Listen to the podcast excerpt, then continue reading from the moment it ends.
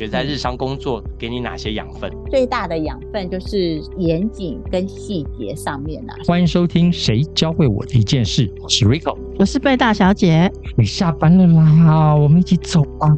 啊，不好啦，大家都还没走呢，都六点半了呢。我今天的事情早就做完了，哦，你是还有事哦？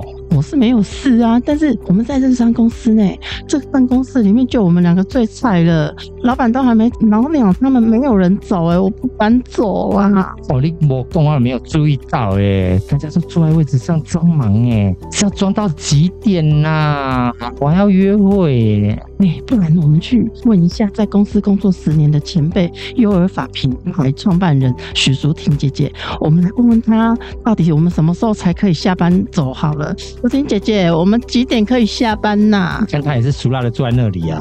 我们今天很开心，就邀请到了优儿法品牌创办人许淑婷姐姐，一起来分分享她过去在跟日本人工作这十年间发生了什么事情，以及现在她在创业这十五年的这个法品上面，她又做了什么样的研发，以及受到日本的养分，什么样的。滋润，然后来开展她这十五年来屹立不摇的公司。欢迎舒婷。Hello，大家好，我是舒婷。最近法品上面在研发什么呢？其实我最近就是看到很多客户的一些状况，就是头皮的问题。然后我们也发现，就是从疫情之后啊，就是可能因为长新冠的关系，或或者是说这个过去经常熬夜，然后造成的身体上的一些状况，所以头皮的问题呢就越来越严重。我现在就是想要好好。的来开发一款是头皮养护，然后可以让我们的头皮能够做很好的一个修护，这样子头发才能够长出来是更茂密的，而且是发质会更好，这样子的一个产品。这种产品不能够再延宕啦，你明天就要上市哎，不然市场就会被抢夺先机哎，你还在等什么？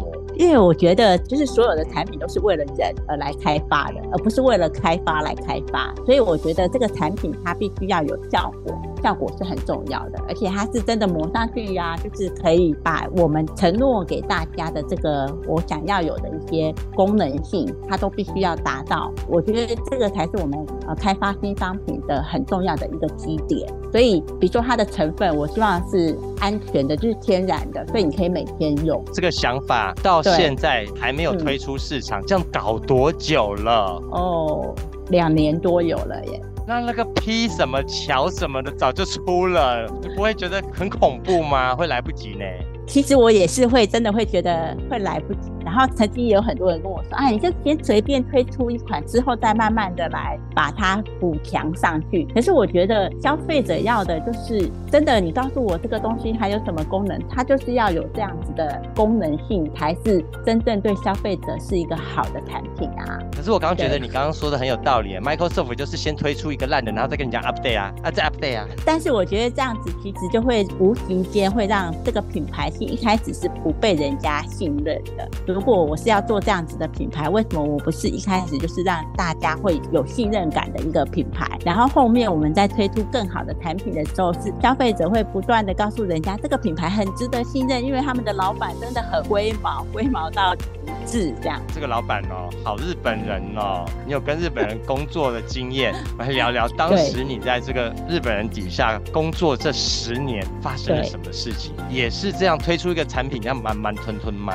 哎，这倒是。真的耶，我我记得我那时候加入一个在台湾的一个日系品牌公司。我印象中，我那时候刚加入公司没多久，就遇到一件很大的事情，就是公司有一个全新的机种要来台湾问世。刚开始我们都会觉得说，哎，那就是赶快 DM 印印啊，然后那个销售测点弄一弄就可以开始卖了。结果完全不是这么一回事。这到底在等什么？就是日商公司他就会认为说，哎，这个产品啊，必须要先把后端的事情先。处理好，然后我们让销售部门啊一出去就可以爆量，他们的思维是这样，所以我们真的一开始就从技术，就是维修人员要怎么样，如果碰到这个产品它有任何的技术上的问题，或是客人他有一些疑虑的时候，你要如何来帮客人解决这一段？哦，所以每一步都稳扎稳打，每一步都深思熟虑后才开始一起发功。所以我印象中很深刻，就是当我听到这件事情，然后到我们真的。正式推出，大概也是两年后的事情。野球啊，每一垒都站。满人之后你也不见得会全垒打、啊，这样太拖戏了吧？真的，每日商公司就是这样。然后我们在那个当下才刚入职公司没多久，就为了他的那个技术手册要翻译成中文，哇，我们大概也搞了快一年左右的时间。一个技术手册就要搞一年，我们来看看你在日商里面工作还遇到哪些潜规则？几点上班对？啊、我们是八点半上班，当时那弹性就是八点半到九点半之间来都可以嘛，反正我晚下班一小时啊。答错了，八点半八点三十一分上班，你就已经严厉的迟到一分钟了。所以我基本上当时大概就是最晚八点二十分到公司，规小学生这上课也没那么严格吧？当时还规定哦，你可以带早餐到公司吃，没有问题。但是你八点半以前要把它吃吃完，桌面要整理好，开始办公。所以这件事情就已经对日商来说是已经很宽容了，因为在日本人来说，早餐不在你家吃嘛，你来公司吃干嘛？为了因应台湾人的这个习惯嘛，所以就好，你可以睁只眼闭只眼，就是你可以来公司吃早餐，但是八点半以前要把它吃完。但在总部想都别想，吃完早餐再来，那你家的事，对 不对？对对对，没错。有日本人有一个叫做准时就是迟到，所以你就算八点半来，都也没什么好骄傲的，该做。对啊，对，就是你要用最快的速度跑到你的座位上面，然后呢，立刻开始展开办公模式。打开电脑不见得办公，因为打开电脑呢，我们还是要看个新闻呐、然后呢 check 一下有没有之前聊天的讯息没有回的啊，是这样吗？完全不能做私人的事情，哦你就必须是他怎么会知道啊？主管就在你的旁边啦、因为我们当时的座位呢，就是主管在前面，然后所有的就是我们这个部门的所有的员工都坐在一起，我们是开放式的，所以你在干嘛，啊主管都知道。好有那种呃日剧的感觉哦一天的开始也开始工作了，每经手你的文件之后，做完以后、往下一个部门跑的时候要做些什么事呢？一定要签名。也就是说，这个文件经过我的手，所以我必须要对它负责，所以我要签名，以示负责。啊，哇塞，我们每天要签那么多名，很累。我去盖那个什么可爱橡皮图章，经的手的时候就盖一个小米老鼠。这样不行哎、我 在日商公司签名就是签名，然后呃，你要盖章啊，不可以用这种很可爱的这个章来用。甚至我记得我们当时还有那个姓名贴纸，姓名贴纸也不能拿来当做你的这个文件的这个签，一定要亲手签上去。我的妈呀！那你一天签多少次名啊？真的要签非常非常多，然后尤其是在非常忙碌的时候，就就觉得签名这件事情好辛苦。没有，我觉得更恐怖了。到时候如果这个文件有错在的话，追起来，哇，那那一条签名的那一个开始签错的或者是做错的，不就被吊起来打吗？好恐怖！立刻就会知道这件事情从哪一个阶段开始有问，然后你可以立刻知道说节开始闭着眼睛签的哈？最大的好处，就会很清楚知道说责任归属在哪边。你有没有发生过责任归属在签签签发现在你这边错赛的？其实有，我也有碰到这样的状况，当时真的是吓到晕倒，因为已经已经跑的那个流程跑很远了，然后就看到哎，就是在我的那一关我都没有确认他那个数字那个金额嘛，然后到后面就发生问题了，当下真的是错赛，然后真的就到总经理办公室里面去认错，有啊土下这座吗？还好，因为我们我们在日商公司穿制服，然后都是穿窄裙，土下座有点困难哦，不用土下座，但是也要一直道歉。你应该哭出来了吧？吓死人了！真的是吓到那个头都不敢抬，然后眼泪含在泪眶里面，又不敢滴出来，因为总经理没说没有说可以哭。那你被训话多久才能离开啊？我觉得其实日本人在实事求是这件事情上面也是，我觉得是蛮尊敬的，就是他当下并没有直标骂我，是问我说好，那接下来你要怎么处理？到那个补救比辱骂还重要嘛？你也可以狡辩啊！哎、我签完，下面那所有长官是眼睛瞎了吗？都没有要检查的吗？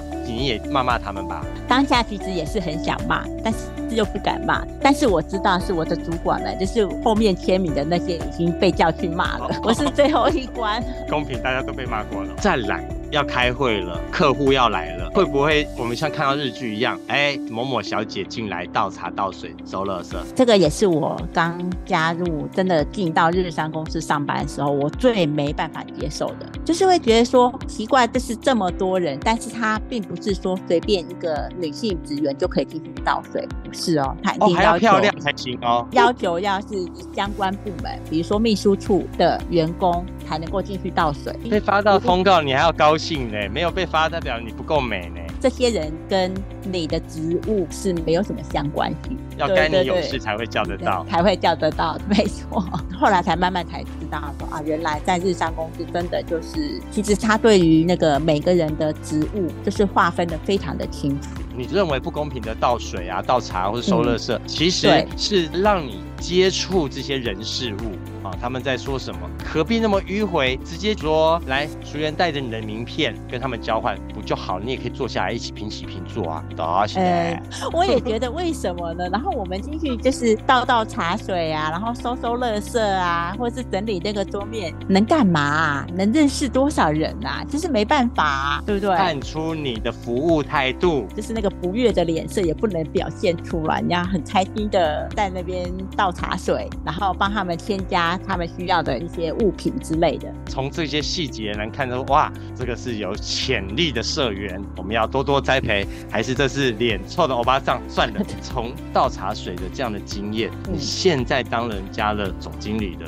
负责人的时候，你也会嗯用这一招吗？如果我们有客人来的时候，就会让相关的员工他一样就是倒茶水，然后进来，然后我会用这样的方式来介绍我的员工给客人认识。其实当你倒了茶水给这个客人，那他会对这个人是有印象的。这个时候嗯赶快再来做一个介绍，然后我可以把他的背景再跟客人做说明的时候，客人对他印象会比较深刻。你也是身为女性，你会特别要求女性倒茶，还是男生也给我过来？对我来讲，因为我觉得我们台湾人真的就是男女平等啦，我觉得我们在这个区块是真的很平等的这样的一个方式，不会要求说哎一定是啊、女生才能倒茶水，我觉得男生也是可以的。讲男女平等，至少大家都有机会表现在呃外宾或者是很重要的长官面前嘛。工作除了要经手的、要负责的以及要服务的，总是嗯躲不过的就是开会。感觉日商开会根本不用开啊，你们私底下就手一下手好了啊，不过都是长官决策啊，不然就公文就好了，开什么会？啊真的耶，我觉得开会的那个过程啊，就大部分都跟一般的外商，尤其是美商公司，我觉得最大的差异就是在日商公司啊，就是主管讲话，长官讲话，那我们就是你就会看到大家就是埋头做笔记。知道官大 学问大，嗨，送子。没错，我印象中很深刻，就是那个招会。招会那个区块啊，就是让我发现说，哎，他其实连那个，比如说业务部门他们才会知道的一些，我们认为可能是公司机密，不是，他会把所有的目前的公司的状态，会让每一个社员都知道。当我不那是啊，我心里関係ないですね。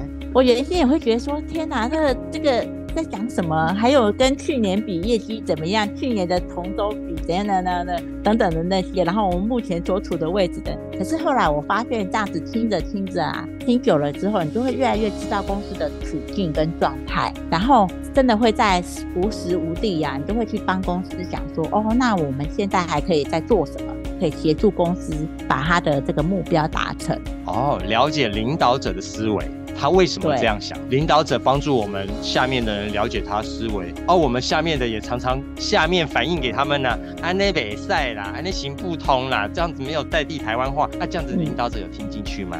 哎，其实实话说，我们从台湾要传回日本，然后再从日本传回来的时候，那个路途，我我我自己也觉得有点遥远，可能还是需要在什么二次会、三次会，然后好几次会之后呢，他比较能够听得进去。很累呢。你回想起来啊，你们嗯从下面反映，然后日籍长官听到有正确的改进或改变做法的是哪一件事情？好像没有哎、就是没有很及时的回回应，然后等到回来的时候，可能都已经过了好几个月。大家也就摇头算了，我们就继续按照这样子的气氛和氛围做了，非不然你可以离开啊，对不对？对开会也看过了，决策的都是长官。那我们来聊聊对日籍领导，一定有日籍领导的很多的特质。他才能够让它的这些日系商品的品质成为世界第一嘛。你深受尊敬的日籍领导者有哪些共同的特质？就是日商，因为他们在工作上面非常的严谨，他很清楚的知道每一个环节，只要中间有一个问题发生，它就会影响到最后的结果，所以他们会特别重视在那个细节的部分。在日商公司工作的时候，有一件事，就是曾经有一件事情让我就是很 shock，就是那时候因为呃我们正好遇到就是台湾公司它要做一个大的集合，就是在财务上面的集合。那我自己本身呢，并不是财务相关科系毕业的，只是因为他那一次会来的日方的人会比较多，所以呢，就请我过去支援这个部门，然后希望说能够协助日方的这些同事们能快速的理解台湾的这些账，然后集合的方向跟要怎么做这件事。可是因为既然是呃我们要来做这个招呼自己的这个就是同事们的这件事情，那必然就是要知道说，那他在问的这个专有名词是什么东西。所以那时候我就跟会计部门的这个日本的主管就跟他说：“哎，我是很想帮这个忙，但是因为我自己本身不是财务相关科系毕业，然后我对这个部分的这个名词是完全的不理解哦。那有没有什么方式是可以协助我？呃，我也想要好好的把这件事情做好。那你有什么方式可以来协助我这样子？然后这个日籍的主管呢，真的他就是把那个呃相关的一些可能会用到的一些日文名称。”相关，它代表的跟台湾的我们在会计上面常用的这个名词呢，他帮我做了一个查询，然后写了大概我我印象中他那时候那个算对我来讲叫小抄这个东西啊，至少五六页有哎，上面满满的都是日文的会计相关的这个资料跟中文的会计相关的资料给我，然后我就心想说，其实我们也不过在这个部门帮忙两三天而已，可是他会为了我这个人，让我能够快速的。进入这个工作里面，所以他帮我做了这件事情。那当下我真的觉得非常的感动，因为他并不会认为说，哎，这件事情交给你，你你会日文，你应该要自己会知道要怎么去翻译呀？你怎么会来问我？自己解决。对，但是他居然是站在我的立场上呢，他可以帮我做什么样的协助，让我可以快速的进入这个领域里面。很感动，但也很恐怖，因为那五六张的。叫小抄，你没有好好 K，可是你对不起他呢。对对，所以拿到之后真的是很认真的哦，就硬背把它背下来，然后要很快速的去理解说，哎，这个跟那个会计部门的什么东西是一样的，然后还要去询问会计部门哦，那他的这个会出现在什么样子的一个状态下面，才会知道说，哦，原来他在问的可能是这个东西这样子。也让自己功力大增，非财务相关。经过这样的工作经验，就可以更上一层楼。工整啊，细腻啊，严谨，嗯，我们都知道。还有呢，就是他的那个谦虚的那个特质上面，让我很感动。他很清楚的知道那个人跟人之间的那个关系的，就是对下属也不会只以指以态的，就很客气的交办事情。可是哈，我有点分不清楚他们的谦虚是表象还是实体这样子呢？有一句话嘛，日本人对你越客气，代表关系越疏离。好，麦熊华裔太早，真的吗？其实我觉得应该要看的是说他是在公事上面还是私下的状态。那基本上，呃，我觉得在日商公司看到最清楚就是说，哎，我们在公事呢，就是全部都是以公司的事为主。所以其实当我呃，比如说我在公司上面有犯错，那主管就是非常立刻直言的，就会直接告诉我说，你这个地方错误，怎样怎样，然后要呃要求我立刻，比如说想到什么样。的解决方案，可是私下呢，因为我们就已经不是就是上司对下属的这个关系，那他就会哎回复他原来的这个特质，他就不会把公司的事情带到私底下来做。就是表现出来，觉得在这里面呢，就是那时候我你们有一个总经理，他其实在日商公司工作了也三四十年了，所以我觉得他就是很典型这样子的一个人。其实我在工作上面啊，真的也没办法说啊，就是太完美，然后都不会被骂。没有，我经常会被他骂。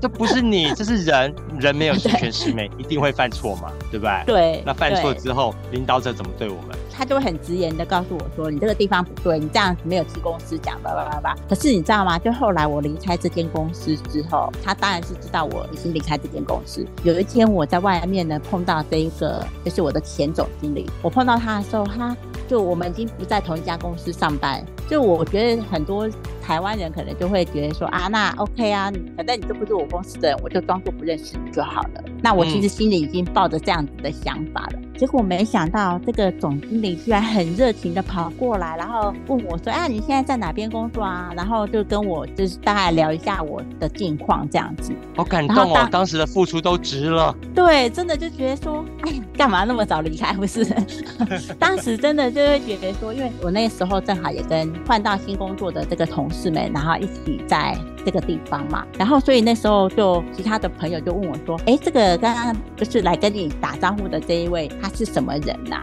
然后我就跟他说：“哦，这是某某，就是我我的前东家哈某某公司的总经理。”然后他们就说：“哇塞，这个总经理还特地跑过来跟你打招呼，小舅上呢，看看。” 对，哇，这其实我真的觉得说当下真的超级。感动的，就是我们在公司虽然就是经常被骂，然后经常这个做很多事情可能不一定如老板的意，可是他真的私下他就不会再把公司的事情拿到这个私底下来跟你在这边来跟你做一些这样子的一个对待你的这个方式，我就觉得非常的感动。他们其实在很多细微的地方，包含就是像说，比如说我们搭电梯，我也在他们身上看到说，哎，他们怎么样去。招呼客人，发现就是说，一般我们可能进电梯之后，然后其实我就大家站好之后，也许我是呃主人，那我就我会协助帮忙按电梯。好，我们到哪一个楼层，然后稍微说明一下。可是我发现日本人不是哦，他在你还没有进到电梯之前，他会帮你按着那个电梯的门，是不要让那个门开开关关的，然后让你很顺利的进去。进到电梯里面呢，他一定会站在那个按钮的旁边，电梯小姐的位置那个位置，然后他才会等到大家都站好了，他才会去按那个电梯。当然，有些人他会做的更细腻，就是有点像。我们比如说在这个日系百货公司看到的电梯小姐一样，哎，她也会跟你可能会跟你鞠个躬，然后或跟会跟你做一些说明。比如说今天是总经理出来接待这样子的贵宾的时候，那我们都知道这个贵宾是很重要的贵宾嘛，哈，他就会在这个过程当中，他会让客人感觉到说，哦，你在这个电梯里面，我还是会一直不断的就是让你觉得这个过程是很安全、很舒服的。其实一般台湾人都说，哎，快点，快点关起来，快点关起来，长官来了，你快点呐！对对，赶快，对对对对对。然后甚至我们就会觉得，啊，那个门关起来是很正常的啊，你都踢一下它，它就就打开了啊。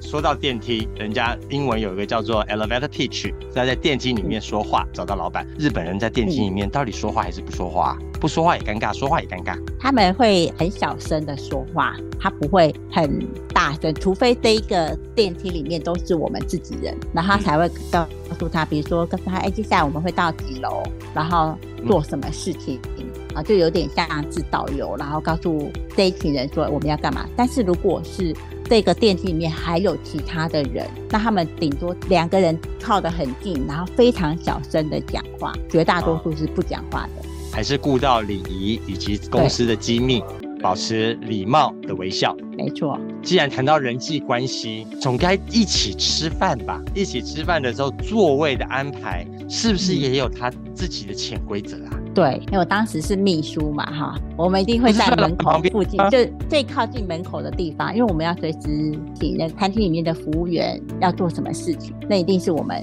要坐的位置。我们就是负责沟通，比如说我的台籍的老板，他一定就是坐在就是最好招呼客户的那个位置。那当然位置要怎么安排呢？其实我们都会事前先沙盘推演过，比如说同一个部门的人，尽量让他们坐在一起。那如果是客户，他跟谁比较熟，那我们就会再派呃，就是比跟他比较熟悉的，然后位阶也差不多的人坐在他附近，这样子，就是一定会让他们感觉到有被服务到的感觉。正式的餐宴这样子安排，不正式的也要这样吗？他们每次用餐完后有二次会、三次会，越拖越晚，啊，这个也要这样安排。对。台湾的日商公司工作的一个好处，大部分呢，我们大概就是会到呃吃完饭之后，台籍的这个不管是大老板啊，或是台籍的这个男性们哦，就会赶快把我们赶走，然后让他们就会继续去接待他们，就是二次会、三次会，或者是更多、嗯更多的会。把你赶走干嘛？后面有什么不可告人之秘密？呃，有可能是他们有什么不可告人之秘密啊，或者是说他们想要再去哪边做什么。那当然我们有有时候也会听哦到，换是。虽然我们在日商公司上班，但是老实讲，那些地方我都很少去。我其实也好想去看看那些妈妈上们。白天的秘书，哎，下班了，到了晚上的妈妈桑要上班了，帮长官处理呕吐物抬尸回家，这个也都不是你的工作啦。不管他昨晚发生什么事，他隔天早上依然八点半能到吗？都会到，而且很清醒的到，好有责任感哦。超级有责任感的。我都会觉得说啊，那你们顶多就是一次吧。但真的有几次听到，就是男性同事他们就在讲，哦我昨天搞到四五点才回到家，就说哇，四五点你八点半就来上班了，这也太厉害了吧！真的是这样哦，四五点嗯陪完长官送完之后，他回他家漱洗一下，还没躺床就得起床了，几乎就是这样。太不合理了啦！我也要睡觉哎。然后我觉得还有一个就是无法理解的，叫做老板没有离开，那我们就不能先离开。可是我会跟你交换。就是老板如果没有下班的话，做完了欸，现在该怎么办？要装忙吗？然后就一直在想说，哈，我等一下有事哎，我家有事哎，我要先离开哎，然后一直不断的跟那个就是跟主管暗示打 pass，但是老板还没离开呀，连主管都不敢离开，你要怎么办呢？那我跟你一定会说，你去说，你去说，快点啦，帮我说啦。我们很多同事就一直给那个主管打 pass，有一个主管他就会跑跑过去说，哎，就跟提醒老板啦，说啊，那个那个，要不然我们啊，我还有一点事情想要报告啊，那不然我们先去吃个饭，吃饭的时候跟你好好的报告，他就知道啊哈，那个时间有点晚了。对呀、因为他们可能都是单身赴任啊，然后来到台湾来工作，他可以一天二十四小时卖给公司，但我们没办法，我们还有很多事情要做的。这时候华灯初上的剧情就出现了，你多么希望那个妈妈桑开始扣客，扣他，拜托扣他。搞不好男性职员都有打电话给妈妈打，哎，你赶快 call 我们老板出去。刚刚有说人嘛，没有十全十美的，总有犯错的时候。好，他犯错骂你几下，你也认了。那万一不是你的错呢？是他自己的呢？其实老实说，就是呃，我大部分在日商公司的工作经验，我觉得都是还蛮不错，都遇到还蛮不错的。但是像这样的人呢，偶尔还是会碰到几次啦。真的就是背黑锅这件事情啊，我也曾经被被甩锅，然后甩到我身上，然后我们就没有地方可以甩了，就只能我接下来这样子。冤枉是最难过的，比自己有过还更痛苦。怎么吞啊？干脆写离职吞不下。去啊，但是就是还是不得不，你就是一定要把它吞下去。你那时候嗯为什么决定要吞，而不是离职嗯，或据理力争？其实我当时为什么会觉得就把它吞下去？因为我觉得，其实，在日商公司，觉得前面三年真的是有点难熬。可能我的个性也是比较比较强硬的，就不是那种真的很温柔的女性。逆来顺受型，no。没办法接受，我没有错，我为什么要认这个错？好啦，如果他平常对你不错，帮他单点也 OK，就是他平常对你太苛。对，这时候旁边都会有一些同事，他其实都知道，所以他也会出来，就是就是会安慰我说：“哎呀，其实你看我们大家也不错，我们都知道这个这件事情不是你的错，都是他的错。反正我们就先先吞下来，然后先让公司的事情先让他顺利去做。等到那个比如说业绩的状况啊，或者这个案子已经顺利的推进之后呢，就不用再管他，因为主管都知道这件事。”那我觉得后来想想也是啦，就是大部分我相信大部分的明眼人都是知道说，哎，这个状况是什么状况，然后问题是出在哪里。这样子一直叫嚣，也有点小丑较量的感觉，求的也是自己。人总有成就的时候吧，立功的时候。日商怎么来对待有功的人呢？在日商里面，其实对待那个有功的人，他是会用一些比如说表扬的方式。我看呢，花钱钱是是一定会有，但是除了发请钱之外，他还是会，比如说有一些，像我刚刚有提到说，我们会有招会，然后会有一些，比如说会议，他会在那个会议上面就是直接表扬你。哇，这样很爽哎、对我那时候刚经营公司，好像两年多吧，公司就开始说，哎、我们在今年呢会公布，就是在公司贡献五年的的员工，然后就把那个名字念出来，然后再颁发奖状之类的这样子。那当然加薪是一定有嘛，可是幅度高吗？加薪？感觉他们都比较小气，对，就是小小的慢慢加，慢慢加。没有美商加的这么豪迈。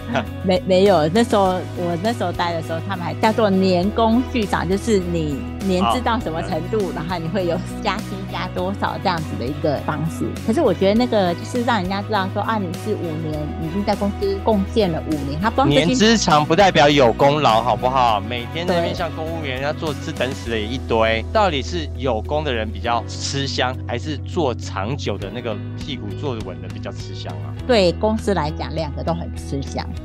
因为有些人是不做事不错啊，越做越错，那我干脆保守，不要做太多的事情，至少我安然度过。我观察我的主管，其实他会要求我们，比如说我到这个年资，那我应该还要再多负责哪些事情。你要拿到这个钱，你就要有这种能力，不然我干嘛对生你？今天就算你到达这个年资了，但是你的能力不到，不好意思，你还是在这个职等上面。这样太糗了吧？你会发现你的学妹、学弟是你的长官呢。对，慢慢他就已经变成是你的长官了，这样就会觉得哎很糗，就会开始你你也会想要再只要进步更努力，对自己要进步。我们回头看这十年，你觉得在日常工作给你哪些养分？最大的养分就是严谨跟细节上面啊，是让我觉得是很大的养分，尤其是在呃，尤其像我现在是一个我们自己有一个品牌，然后要推出新的商品，或是我当呃我有一个商品，我要做一个不同市场的试调的时候呢，就真的会不断的去思考我接下来的步骤，然后我应该要怎么样用这个程序来做。其实就就是我们说的按部就班。按部就班这件事情对我来说，就是会让我在其实我们都知道，在品牌的这件事情上面啊，尤其在销售上面，会有太多太多的那个你没有办法预期的事情。但是因为按部就班，就会让我有很大的一个安全感，知道说我现在在做什么事情，我可以期待它接下来可能会到哪一个结果之后，我再继续往下一个步骤走。做品牌已经很烧钱了，按部就班更烧钱。今天的会议到此结束，大家再演你一下。哈、你这样子做创办人来说，这每分每秒都是钱呐、对我，我当然也知道这每分每秒都是钱，但是在品牌的精神上面啊，我优尔法现在在就是所有的我们大部分的消费者的心里，就是就会认为说，今天优尔法只要能够推出新的商品，对他们来讲，他们都会觉得这个是一个非常可以信赖的品牌。消费者省心省事多了。对，所以其实像我们优尔法的回购率啊，高达九十 percent。对，严谨是对没完没了的耶，要严谨就不要下班啦。尤其是财务面上面，就是预算制。其实是我们都知道，这三公司是非常的严谨，然后做每一个动作都是非常要求细节，但它也是会有一个预算，还有时程，就是我们一开始说按部就班的那个时程啊，我们这次严守这个时间，所有事情的规划。以我的品牌来讲，我也是会去思考说，先从呃消费者能够接受的一个价位带我们回推回来，就是我们公司的这个品质，希望我的消费者买到十块钱的东西就有十分的这样的一个品质。那我们就会把嗯因为时这样子程跟预按部就班，抓出来。才不会为了严谨而空转，那是最可怕的事情。对，跟着日本人工作这十年当中，教会你什么一件事？合理的要求是训练，不合理的要求是磨练。对，因为我们刚刚听到很多很多的细节，其实都在磨练里面。谢谢。节目的最后，我们一起来聆听宫崎骏所带来的《孤勇者》。我们下次见，拜拜你。的伤口，你的不同，你犯的错，都不必隐藏。你破旧的玩偶，你的面具，你的自我，他们说要带着光驯服每一头。